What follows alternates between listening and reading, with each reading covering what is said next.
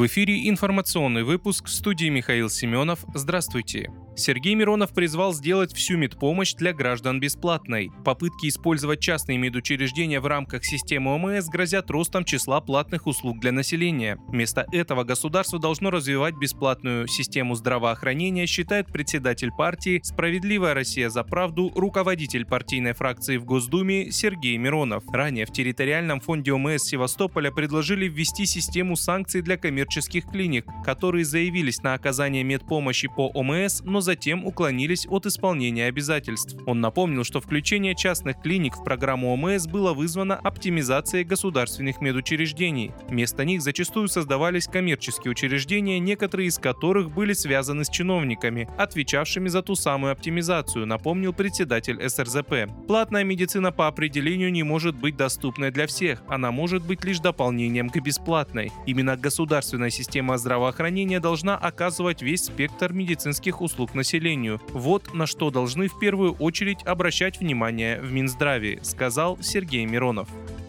Великобритания передаст Украине боеприпасы с объединенным ураном, заявила заместитель министра обороны Аннабель Голди в ответ на запрос на сайте британского парламента. Наряду с представлением Украине эскадрона боевых танков Challenger 2 мы будем поставлять боеприпасы, в том числе бронебойные снаряды, содержащие объединенный уран, говорится в сообщении. Применять объединенный уран в бронебойных подкалиберных снарядах первой начала нацистская Германия, которая испытывала нехватку более плотного вольфрама.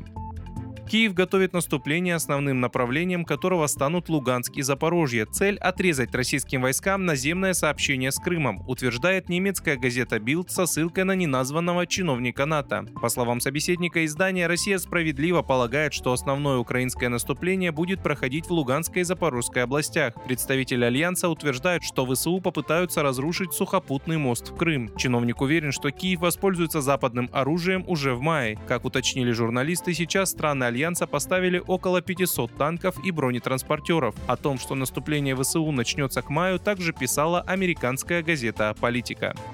Председатель КНР Си Цзиньпинь пригласил премьер-министра России Михаила Мишустина посетить Китай с визитом как можно скорее. Я также приветствую вас, господин премьер-министр, посетить в удобное для вас время Китай с визитом, чтобы вы как можно скорее установили тесные связи с новым премьер-министром Госсовета господином Ли Цяном, сказал Си. Он отметил необходимость продолжать практику регулярных встреч глав представительств двух стран.